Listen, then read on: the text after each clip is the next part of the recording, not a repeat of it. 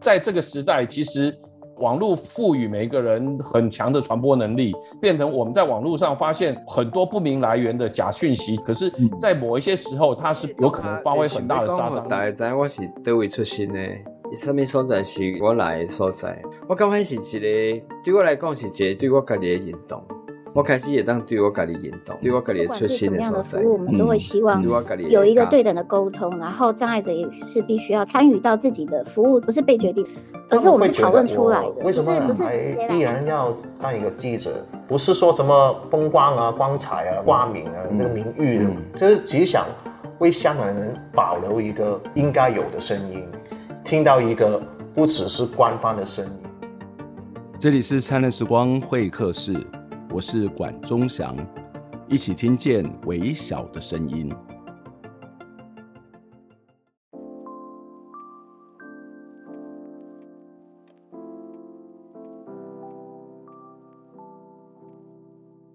这周是灿烂时光会客室第四百零一集的播出。真的非常的不简单哦！每周一集的节目，我们一直持续的在制作。虽然这个节目经历过多次的波折，曾经一度跟公司新闻议题中心 PNN 合作，但是后来我们自己独立经营，也大概两年左右的时间，在资源很有限的情况之下，我们依旧能够挺立走过了八年的岁月。非常谢谢大家一直以来的支持，跟我们一起听见微小的声音。我们的新闻量虽然不多，但是我相信我们是非常努力的在做报道，在做节目。目前公库的全职记者编辑有三个人，再加上兼职的灿烂时光工作人员有两位。少少的人力，公民行动影音记录资料库竟然可以从二零零七年一直成立到现在，经营超过了十五年。而灿烂时光会客室呢，也走了将近八年的时间。二零二三年，我们持续前进。不过，在进入新年之前呢，要带大家来看看公库这个小小的办公室，也跟大家来介绍一下公库是一个什么样的组织。为什么这个组织的人这么的少？纯粹透过捐款支持的媒体，却还能够运作十五年？另外，公库真的有什么样的影响力吗？公库三位全职的记者编辑，分别是杨娟如、吴龙锦，还有洪玉珍。他们有各自关注的议题事件，深入追踪许多鲜为人知，但却对社会极为重要的报道。接下来，首先要跟大家一起聊天的是杨娟如。娟如是公库里头最资深的记者，他从公库草创时期就在这里开始工作了。他在公库工作了十三年，一直不离不弃，持续的记录重要的社会议题。娟如在大学的时候我就认识了，他经历公库从无到有，一直到现在的整个历程。记录下台湾许多重要的社会运动，例如说大埔事件，或者是高雄第一次的同志大游行，这些对于台湾的土地运动或者是性别运动都有非常深远的一个影响力，而这也是台湾社会改变进步重要的过程。在这么多年来的影像记录拍摄的过程当中，娟如有哪些让她印象深刻的画面呢？新的一年。娟如又有什么样的新希望？对公库有什么样的期许呢？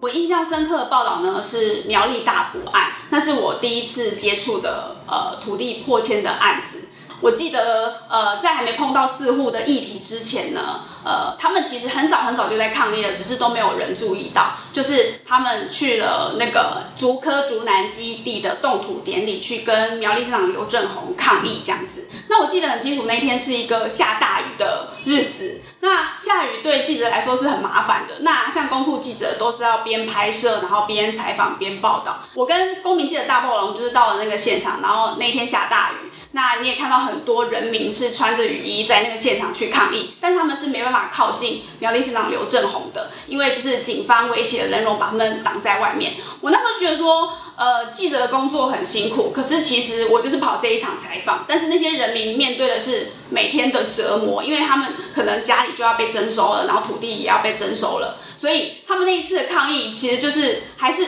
面对永无止境的折磨，就是不知道什么时候才会结束。那他们也没办法靠近呃县长刘正鸿，结果呃反而是记者的特权可以让我靠近苗栗县县长。那所以当时我就问刘正鸿说，呃外面的人民在抗议，你有听到他们的声音吗？对，但是县长那时候就觉得说，哎、我好像来意不善，就拒绝回答我的问题，这样子就会摆摆手就走了这样。那。呃，像刘正宏后来也有去参与昆鱼掩埋场的案子，因为他呃刘正宏的房子就在昆鱼掩埋场的附近，所以他那时候他就是知道了说，哎，掩埋场会影响到他们的家，所以他也出来抗争。那我就觉得很讽刺的是，当时他并不了解就是被破迁的人的心情，但是现在他自己感受到了这样。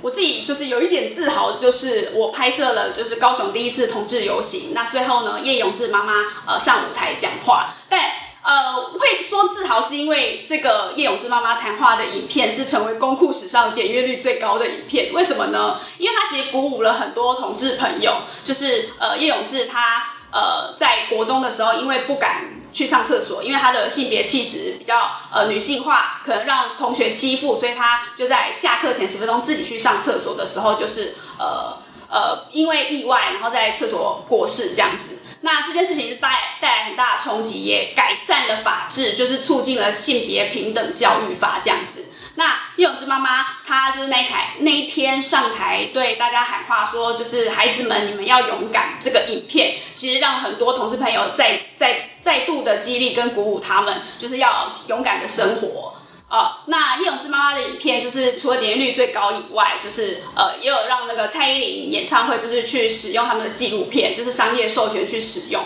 所以这个议题就是说呃不是呃一开始没有被大家看见，但后来还是有被主流社会就是想要呃看见，或是甚至就是在演唱会上面播出这样子，所以那时候片登上小巨蛋。对对对对对，没有错。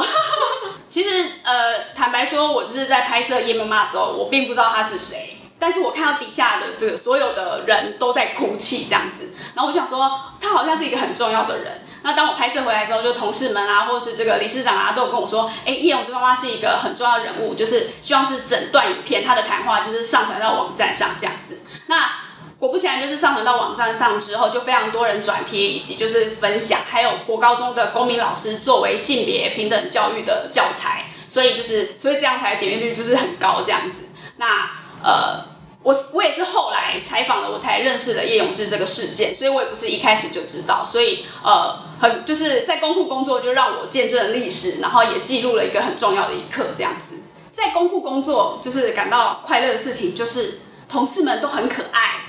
他们带给我很大的欢乐。不是啦，就是呃，除此之外呢，在采访的过程当中，就是可以。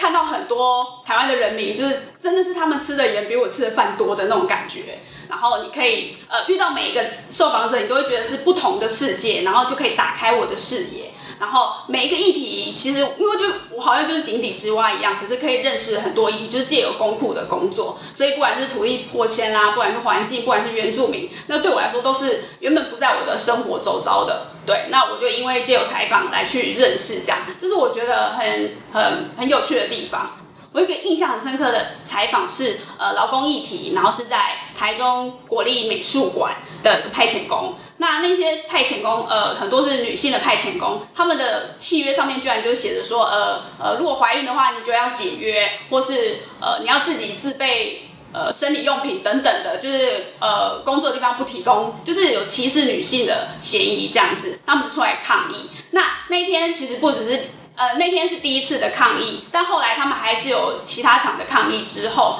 呃，有一个受访者呢，他看到我的递给他的名片，他说：“哦，公库我知道，就是其他主流媒体就是只有两分钟，但是你们的报道有七分钟。”然后那时候我就觉得哇，受宠若惊，就是有被受访者肯定的感觉。所以那时候我就想起来，就是每次都觉得被他鼓舞，被他激励，然后想想，但是很快乐啊。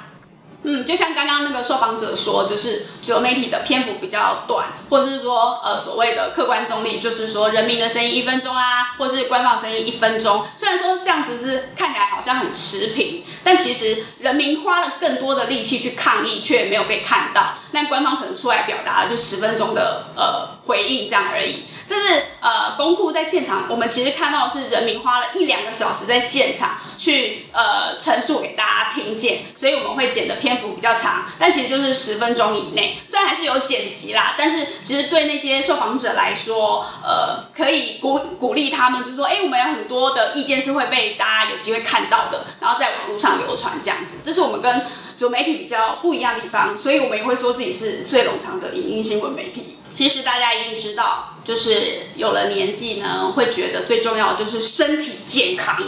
那兔年呢？呃呃，先祝大家发奋兔强，然后让自己的身体就是要好起来，就是大家纷纷可能会养生啊，会去吃呃健康的食物这样子。但是公库的目标呢，就是呢也要朝健康迈进，就是我们希望可以注入更多心血活力，呃，捐款者的心血也好啊，或是呃报道的心血，那也希望有很多记者的心血加入公库，然后打通公库的任督二脉这样子。这是我二零二三的展望。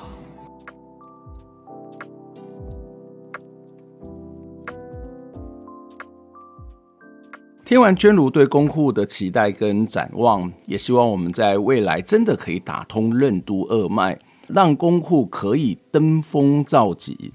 虽然讲的有点热血哦，但是事实上也是我真心希望，不一定要登峰造极，但是一直期待的一件事情就是公库的存在，能够让许多社会的微小声音给更多的人听到。我常说，公库像个麦田捕手，我们要抓住每个可能会掉入悬崖的个体，因为每个人都是重要的，所以我们一直坚持在现场来做报道。我们最常听到的回馈是：还好公库有来，我们有力量，我们有力气继续抗争了。因为我们的声音可以让更多人可以听到。我想这是公库存在非常重要的意义。接下来要来跟我们聊天的是吴龙锦。龙锦在担任记者之外，他其实也负责我们的电子报的制作，还有脸书的宣传。还有公库许许多多非常好看的图片，每边都是龙井所制作的。公库的电子报风格是非常多变的，我常常会期待新一期的电子报会有什么样的专题跟封面的设计，因为每一期的主题，龙井跟我们的伙伴们都会绞尽脑汁思索有没有可以搭配的时事梗，让一些生硬的报道都可以变得比较有趣。让大家容易的去阅读吸收。在大学时期就在公库实习，当时他接触到邱和顺跟黎明幼儿园的案子。邱和顺是台湾司法史上羁押最久的、最长的刑事案件，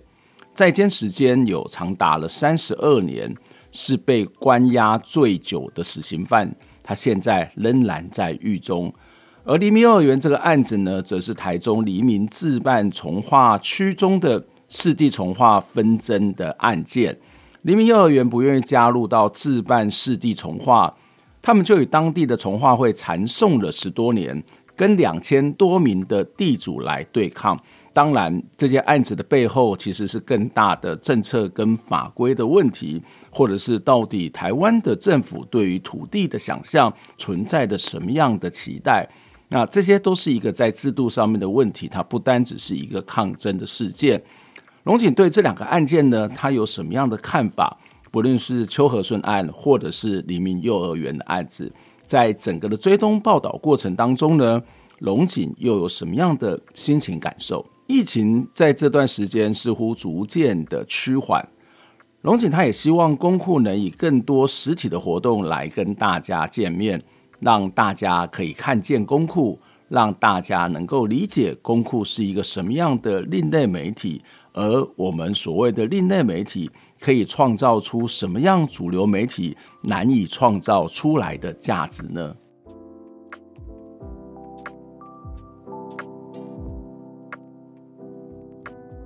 嗨，我是吴龙景，我在公库工作两年半了，然后呃，当初是二零二零年五月的时候来公库，然后就是研究所念到一半不想念了，然后刚好公库有职缺，所以很幸运的就来了。嗯，那目前你在公库担任什么样的职位？哦，就是一般的正职记者，然后平常也会就是兼职美宣这样子，然后会做电子报，然后或是一些脸书跟 IG 的宣传，那我也是 IG 的小编这样子。哦，所以你是负责公库对外宣传的总 总负责？行销吗？那你在做电子报的时候有没有做出什么样的有趣心得来？呃，有时候，哦，每年每次都会，我们每两周都会把报道，然后做成。就是把全部都收集在一起，然后还有灿烂时光会客室节目啊，然后外稿投书啊，然后都放在一起，然后选几则我们觉得当两周比较有呃焦点的，然后当成头条或标题，然后做成一个电子报。那封面的时候，我们就会有点绞尽脑汁，不知道要做什么。那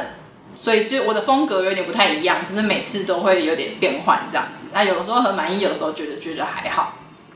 我看你好像想标题是不是想的很累？就是对，想标题有时候想很久，呃，有什么有趣的标题吗？在有时候我们会跟时事，那比如说像是大 S 结婚那个时候，然后那个时候大家都还很很开心、很热门在讨论说二十年怎么会电话二十年都没变这样，然后我们就跟随那个时候的时事，就说二十年没变的不只是电话。那比如说那时候那两周刚好就是有乐生的案件，那就是他们在建重建乐生园区，然后或者说。他们在呃蓬莱社这个地方又有呃乐生月美被破钱的状况，那我们就把自责收纳，这样就是这乐生那个案题，这个议题也超过二十年这样，然后就是希望大家可以透过就是搭乘这个风潮，然后来点进我们的电子报看这样。这两个案子都是我的那个我一开始大三先在公库实习，然后呃我毕业之后，然后到公库工作，然后都是。都都这两个案子都还没有完，这样，然后印象很深刻，就是因为在我还是个实习记者的时候，就已经开始研究这些案子，那呃，所以有点像是菜鸟嘛。然后第一个一开始到现场会不知道做什么事情，但是呃，黎明幼儿园特别印象深刻，就是因为那时候我第一次去采访，就是他们跟三审的时候，就是法庭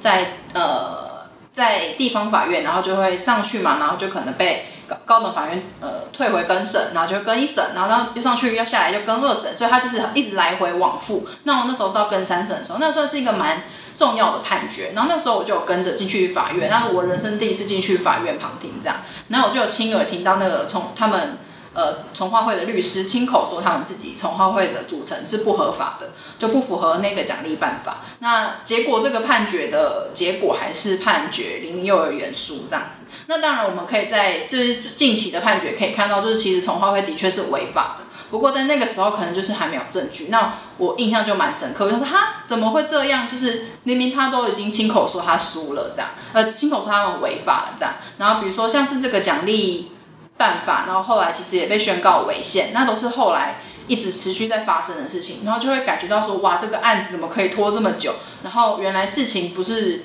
呃，你今天出来倡议之后就可以解决的，他不是，他是要一直经过上诉，所以有时候，呃，我会觉得，比如说后来临建的园长有一些会做一些比较激进的举动，那这时候那时候大家都会骂他，然后或者说，呃，大家大众关心的焦点就会被模模糊掉，那我心里就会有有一点觉得有点可惜，或者说有一点心疼吗？我也不知道，就是觉得说，其实他在一个人他在这样子的。呃，长期的二十多年来的司法的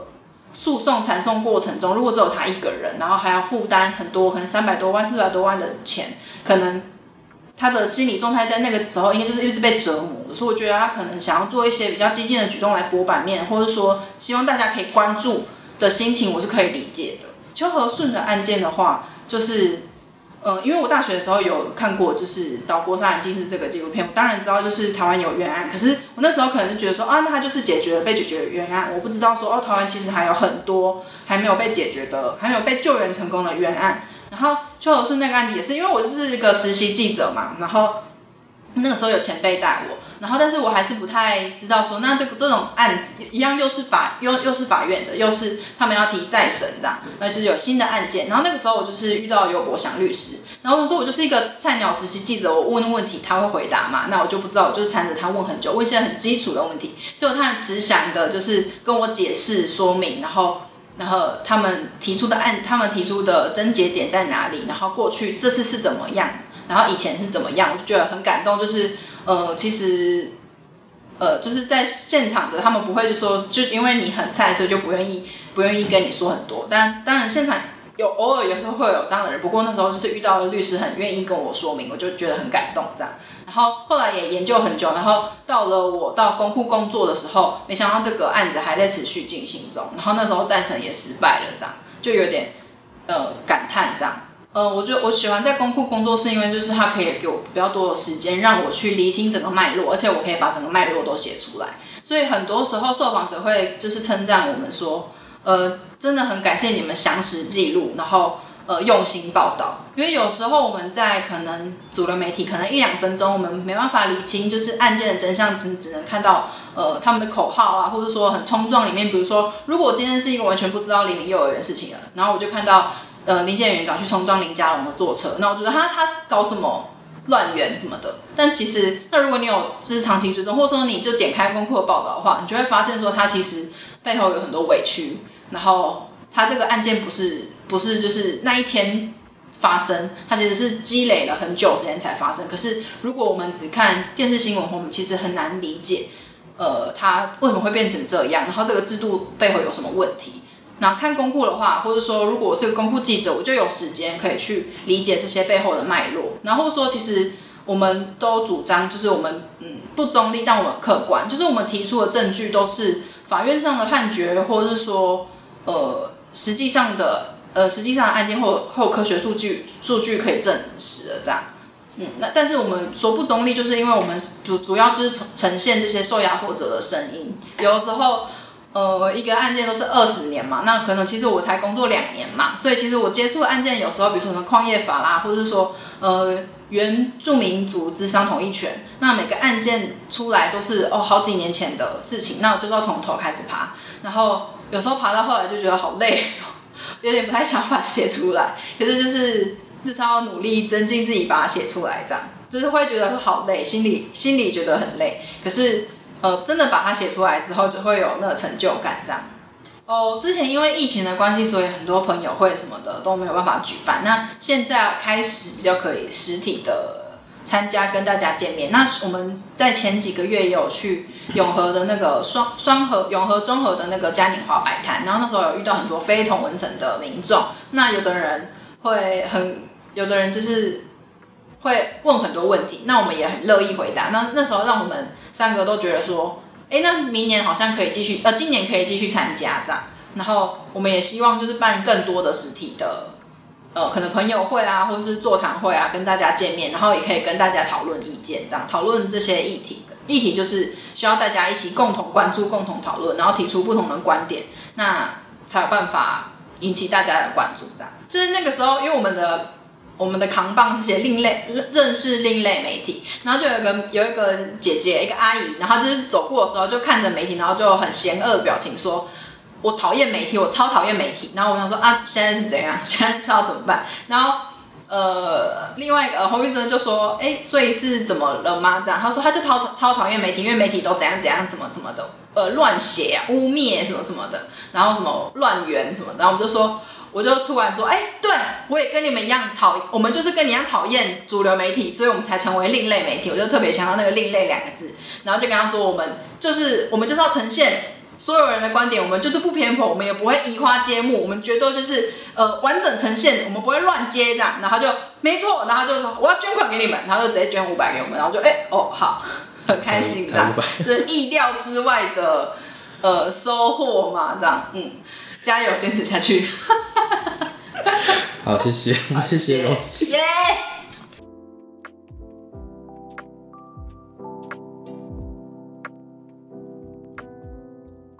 第三位跟我们一起聊天的是公库的记者洪玉珍。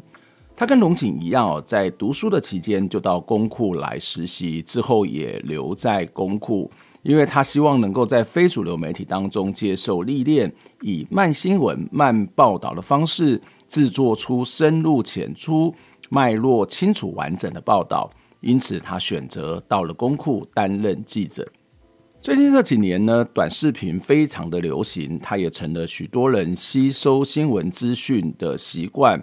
主流媒体其实也越来越朝向这种短的视频的方式来进行报道，这也使得报道越来越变成去脉络化，使得我们对议题的了解越来越片段、越来越破碎，甚至越来越去强调感受那个所谓的感官刺激，这对我们了解一个社会其实并没有太大的帮助。所以，公库选择的另类的道路，做长而精实的报道，让观众不用看得太多这种所谓的破碎化的内容，并且更能够掌握事件的全貌。的确哦，我想对很多人来说，公库的报道真的非常非常的冗长，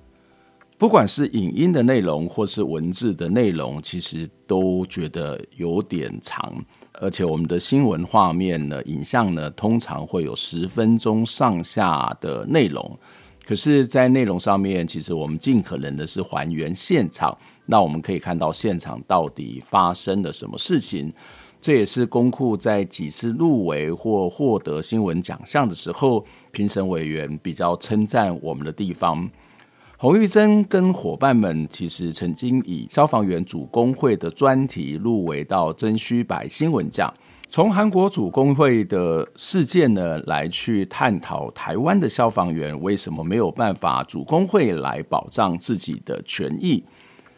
洪玉珍在担任公库记者的期间，也把这个家乡屏东的议题带进到公库，扩大了公库的视野，报道的范围。虽然我常常说啊，因为你是屏东的女儿，不过真的非常非常感谢她。我们在过去的几集节目当中，其实也让玉珍从她自己的屏东人的角度，同时也是一个公库的记者的角度来做相关的讨论，谈一谈她在报道过程当中她的心路历程。洪玉珍花了非常多的心力在报道有关于屏东铁路高架化的问题。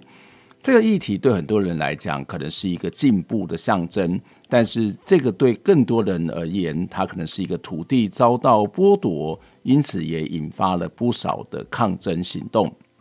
玉珍将公库的力量延伸到国境之南，报道了铁路高架化之后居民的生活的状况。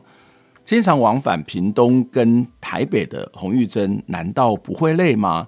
是什么样的因素支撑他经常长途的跋涉，成为他报道的动力呢？而在报道的过程当中，洪玉珍如何体会家乡的变化？他又是怎么面对家乡遇到的种种问题呢？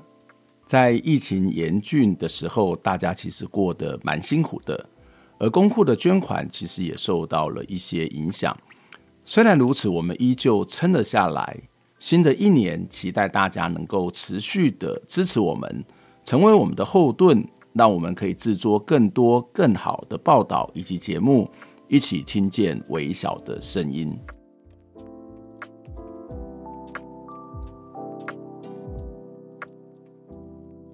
Hello，大家好，我是公库记者洪玉珍，然后我在公库工作到现在大概是三年半的时间。那主要负责的工作就是一般的采访，那之前也有负责，例如说跟一些捐款者联系啊，然后或者是做呃跟记者荣景一起做电子报这样，反正就是其实我们很多工作都是需要包山包海一起分担。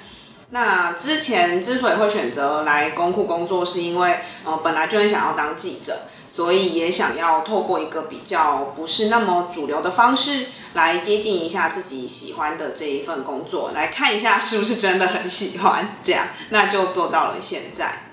我其实是蛮佩服主流媒体的。那我觉得主流媒体的工作者，他为了要在时间的压力下产制报道，他势必是要抓很多重点跟精华。但是因为我本身是个慢郎中，所以我觉得我在那里可能会适应的不太好，而且。呃，可能我有，我其实常常会对议题有很多个想法或疑问，但是如果在呃很很短的时间内要做出一些整理的话，我觉得对于我去发想议题或是挖掘议题的好奇心会比较降低，这样，所以就比较没有去考虑到主流媒体。在公库工作的话，其实因为其实如果一个记者会结束之后，可能大大概两个小时以内，你就会看到很多主流媒体已经。发新闻稿出，呃，不是发新，就开始发报道出来了。这样，那但是我们的话，其实除了去整理它的内容之外，我们可能还会去了解说，到底它这个议题，它之前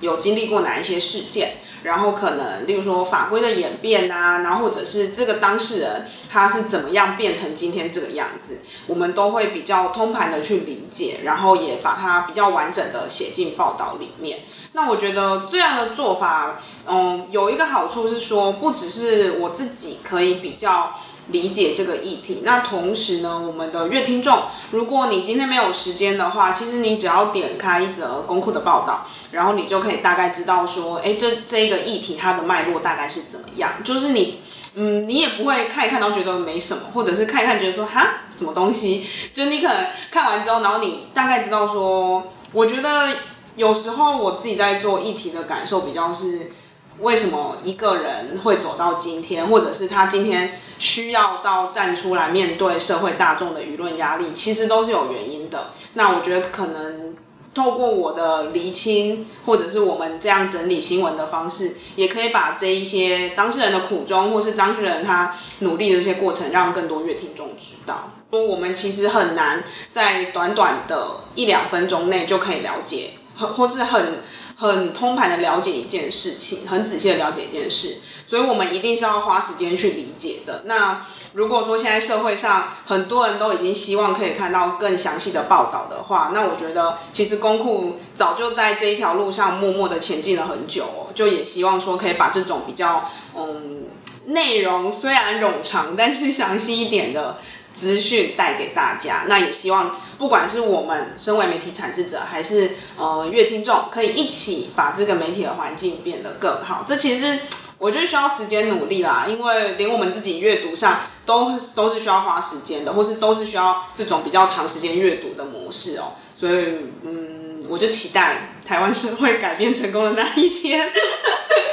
嗯，之前的话，我们都会去参加那个平冤新闻奖。那之前也都是有得奖的状况，得奖的经验，这样就是我们我们正职三个人员都有这样的经验。对，那因为其实平原新闻奖它主要是注重在一些，例如说冤错案啊，或是人权跟法治上的议题。那其实，在平原新闻奖里面，你可以看到说，嗯。公库报的奖项哦，其实可能不是单纯的，我们只是跟冤错案有关。有时候我们是跟一些，例如说，呃，法制上修法的改进啊，像例如说，荣景记者他做的是精神卫生法的这个修法历程等等。反正就是我们其实做的很多东西，我觉得都跟这些人权议题也都有相关。那也很荣幸获得平冤新闻奖他们评审团的肯定，所以我们才可以呃入围获得奖这样。那这是一个，那另外一个的话是去年的那个嗯曾虚白新闻奖，那当时我们做的是跟台湾还有南韩的消防员他们的劳动条件跟劳动体制去做一些比较。那也因为这个系列报道跟系列专题，所以我们后来是有入围。那虽然没有得奖，但其实我觉得在这个过程中也都收获蛮大的。消防员的议题的话，其实主要是因为我们平常就会关注消防员的，不管是劳动权益啊，然后或者是呃工时过长这样的一个问题哦。那其实，在调查到后来呢，因为透过民间协会的一些力量嘛，有慢慢去改善。那后来主要是因为在呃之前的时候，彰化地区有发生一个桥友大火案，那那算是我在嗯公库工作接到的第一起消防员殉职啊，应该第一起或第二起，我有点呃模糊了。那在这个案子里面呢，其实刚好就是。也不是刚好，应该说，在这案子里，我觉得更可以凸显说，消防员他们劳动工作非常的不受保障这个情形。即便我们过往已经有这么多追踪的情况了，但你可以发现，它的改善是慢慢很缓慢的。那后来也是因为南韩那边，我们得知他们消防员可以筹组工会，就也开始去了解说，到底为什么南韩可以做得到，那台湾做不到？为什么我们需要？就是维持在这个状况吗？我们能不能有一些突破？那就透过这个专题去厘清我们两国之间的差异，还有未来台湾可以怎么做这样一个解方。我在呃公库当特约记者的时候，那时候还是学生。那我那时候其实印象比较深刻的是接触到屏东的土地征收议题。那当时呢是在屏东火车站附近的公勇路，它因为为了配合所谓的屏东铁路。高价化的这个工程，那去做拆迁哦。那在这个过程里，其实嗯、也发生，例如说什么一些警民冲突啊，然后是一些比较争议的状况。那在那个案件里，因为那算是我呃回去，因为我本身是屏东人，所以我等于是在家乡里去做这样一个议题追踪。那就会发现说，其实可能，嗯、呃，一般居民并不知道你到底是哪来的记者，就是他只知道说，哦，你好像是网络媒体这样，然后可能就觉得，那你看起来又蛮像学生的，可是他们其实不会吝啬的去跟你分享他们想要表达的这些诉求，就是不会因为你是个网络媒体就跨立塞喊这样，就是会也会很认真跟你分享。那我觉得可能也是因为我们本来就是会。在全在现场待完全程，所以可能他们也有关注到说，哎、好像有一个记者就是从头到尾都一直在旁边看这样，那他们就也会关心我，或者是跟我 update 很多他们的资讯。那其实，在那些议题里，因为嗯，应该说屏东铁路高架化这个工程影响到很多拆迁案，那在这些拆迁案里面，有的其实已经拆迁完成了，那有的还在抗争中，所以你可以看到说，嗯，这些议题它没有。应该也没有说从来没有，并不是从来没有在主流媒体上嗯曝光过，可是它是很容易被忘记的事情。但是在这些我们每天嗯翻手机或是翻报纸，就是稍纵即逝的这些过程里，对他们来说都是真真实实的生活着。那我会觉得这个落差会带给我蛮大的感触，然后也会让我时时刻刻提醒自己说，诶，这边其实还有这样一些议题，你必须要。赶快去追踪，或者是你要时时关注他们，因为他们可能没有那么多媒体资源可以帮他们去呃传达自己的苦衷，这样。所以追踪感觉都蛮久了哦。对，就是大概应该也有两三年左右。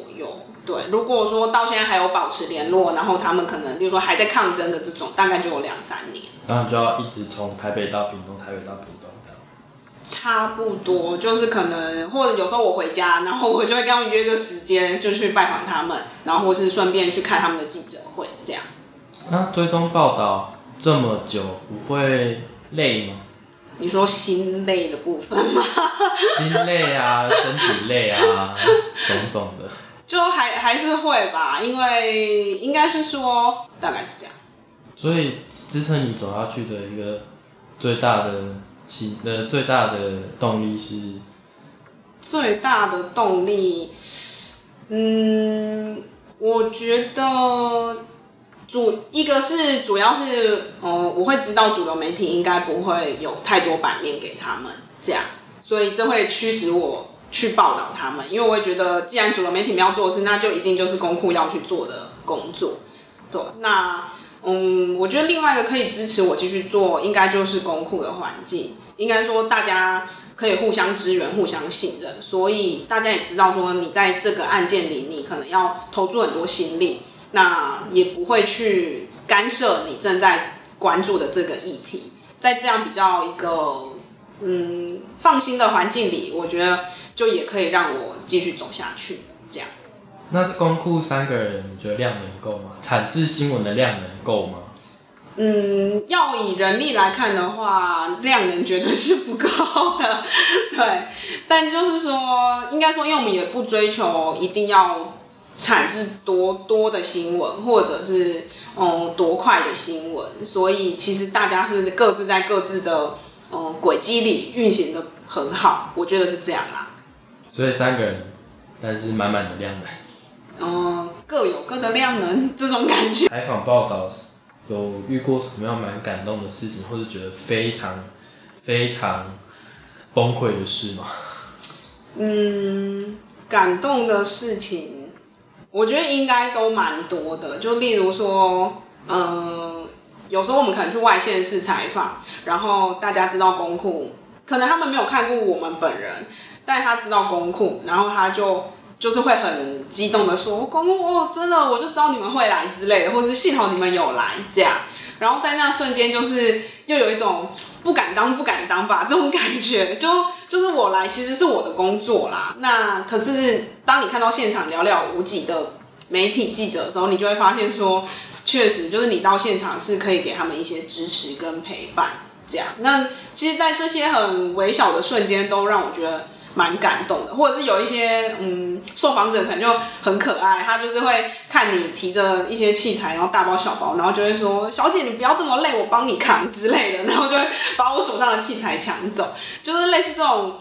比较是小小细微的贴心，我觉得都算蛮感动，还是因为我很容易被感动吧？是爱情，就是单纯我比较容易被感动吧，对。例如说，我们跟一些嗯国外的工会联系的时候，那个瞬间，我觉得我真的成长许多，就是就是不只是能力上的成长，还有包括说我怎么去找到这一个。嗯，这一个线索，然后怎么去跟他接洽跟沟通？那这过程绝对不是我一个人可以做到，他一定是要我可能透过朋友，然后朋友的朋友，然后朋友的朋友的朋友，大家互相帮忙，然后牵线，才有办法让我联系到这一个可以提供线索的人。但是在例如说跟国外的人事物。嗯，互相沟通的时候，其实很多时候就需要用到英文啊什么的。那在那个过程，我就觉得，哎、我好像仿佛上了一堂又一堂的英文课，就是会不断精进自己的能力，然后也会，我觉得过程中也让我会不断的想说，哎、那我要让他们知道，其实台湾有这样一个小小的网络媒体，是一直在发落这个资讯的。那如果有任何资讯，都可以再跟我们互相更新，这样就是。我觉得在我经济能力的同时，也是在行销功库啦。希嗯，希望是有做到这个功能。二零二三的话，就希望说，嗯，因为前一两年疫情的关系，其实很多捐款者就是他财务上，还有他工作上，例如说他可能面临裁员啊，或者是无薪假的状况，然后没有办法再继续捐款给我们这样。那我觉得其实都可以理解啦。那希望二零二三在。疫情趋缓的现在，就是如果捐款者心有余力的话，可以继续回来支持我们。这样，那我也会觉得，像我们在做的新闻啊，或者一些专题，希望可以在二零二三有不一样的发展跟突破。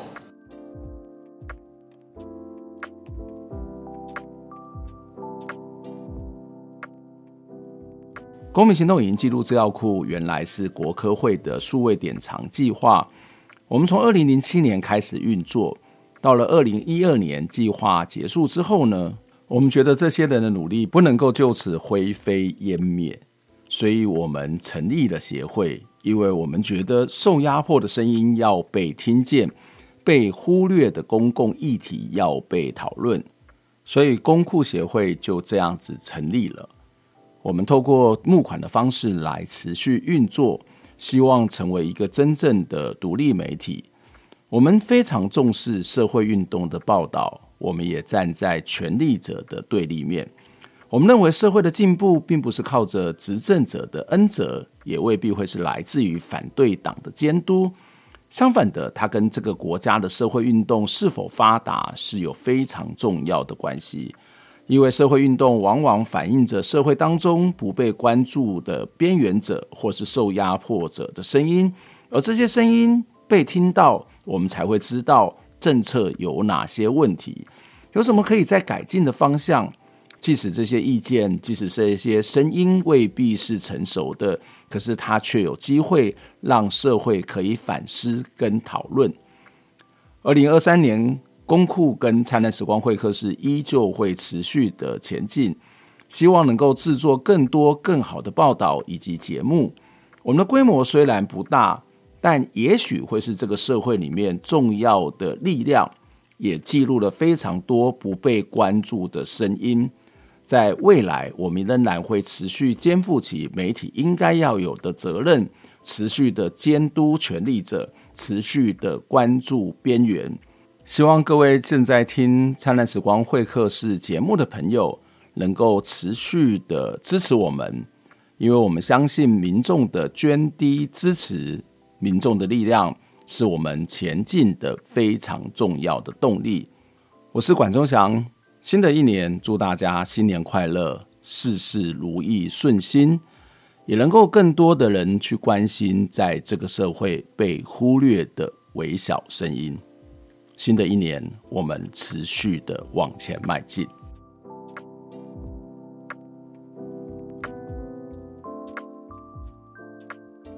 听完这期节目，你有什么样的想法呢？非常欢迎您可以留言来跟我们分享您的看法、您的感受。当然，也期待您可以透过捐款的方式支持我们，或者订阅我们的节目、分享我们的节目，不管是 YouTube 或者是 Podcast 频道。谢谢您的收听，下周再会。